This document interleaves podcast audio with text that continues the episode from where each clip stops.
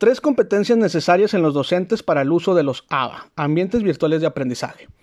Competencias pedagógicas. Una competencia pedagógica es el conjunto de conocimientos, habilidades, capacidades, destrezas y actitudes con los que cuenta el docente para poder intervenir de manera adecuada en la formación integral de los estudiantes.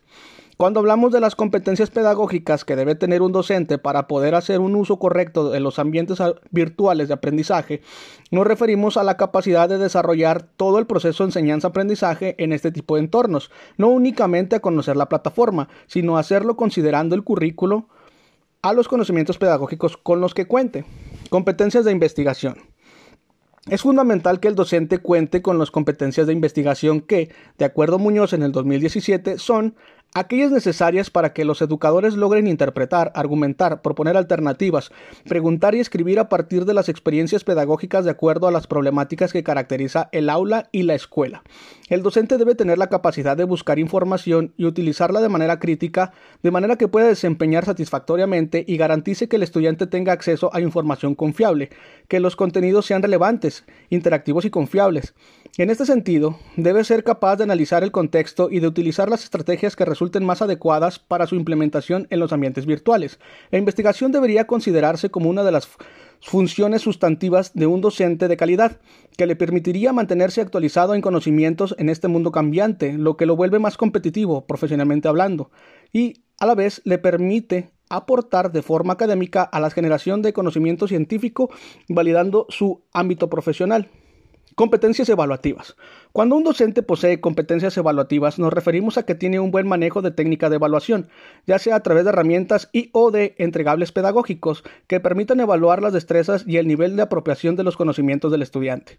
Además de favorecer que el propio estudiante pueda darse cuenta de cómo ha sido su avance a lo largo del curso, a lo que es lo mismo pueda hacerse una autoevaluación. Las competencias pedagógicas de investigación y evaluativas van a permitir a los docentes actúen con eficacia al momento del desarrollo y uso de ambientes virtuales de aprendizaje para que los estudiantes puedan utilizarlos y aprovecharlos de la mejor manera, contando con el acompañamiento de los docentes, contando con que estarán lo mejor preparados para ellos. Ahora un perfil del docente. Posee como principales cualidades, de acuerdo con Silva en el 2007, conocimientos a profundidad de los contenidos del curso, los materiales del programa y la bibliografía propuesta. Reconoce las lógicas comunicacionales, necesidades y ámbitos de los involucrados en el proceso de aprendizaje. Identifica las potencialidades, requerimientos y características de un sistema de educación a distancia. Desarrolla estrategias didácticas de orientación y reorientación del aprendizaje. Coordina las actividades grupales. Orienta a los alumnos ante la aparición de problemas de aprendizaje entabla una relación personal agradable con los participantes favoreciendo la integración y la participación del grupo. Trabaja activamente en equipo con el resto de los docentes y tutores del curso. Mm, Gutiérrez y Prieto señala seis cualidades del profesor. Poseer clara concepción del aprendizaje, establecer relaciones empáticas con sus interlocutores, sentir lo alternativo, potencializar los sentidos, construir una fuerte instancia de personalización a pesar de la distancia, facilitar la construcción del conocimiento. Funciones del docente. Las principales funciones del tutor consisten tanto en orientar, motivar y evaluar los procesos de aprendizaje.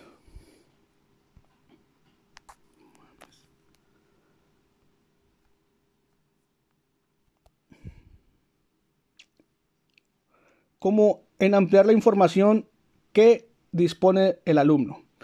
Guiar y orientar al alumno en el proceso de aprendizaje, atendiendo sus dudas o dificultades, promover una participación interactiva del alumno en relación con los ambientes y materiales, las temáticas, los tutores y los otros alumnos, ampliar la información del aprendiz, sobre todo aquellos temas más complejos, evaluar el proceso de aprendizaje de los estudiantes y coordinar las tutorías grupales y el trabajo de equipo suministrando los materiales y la información necesaria.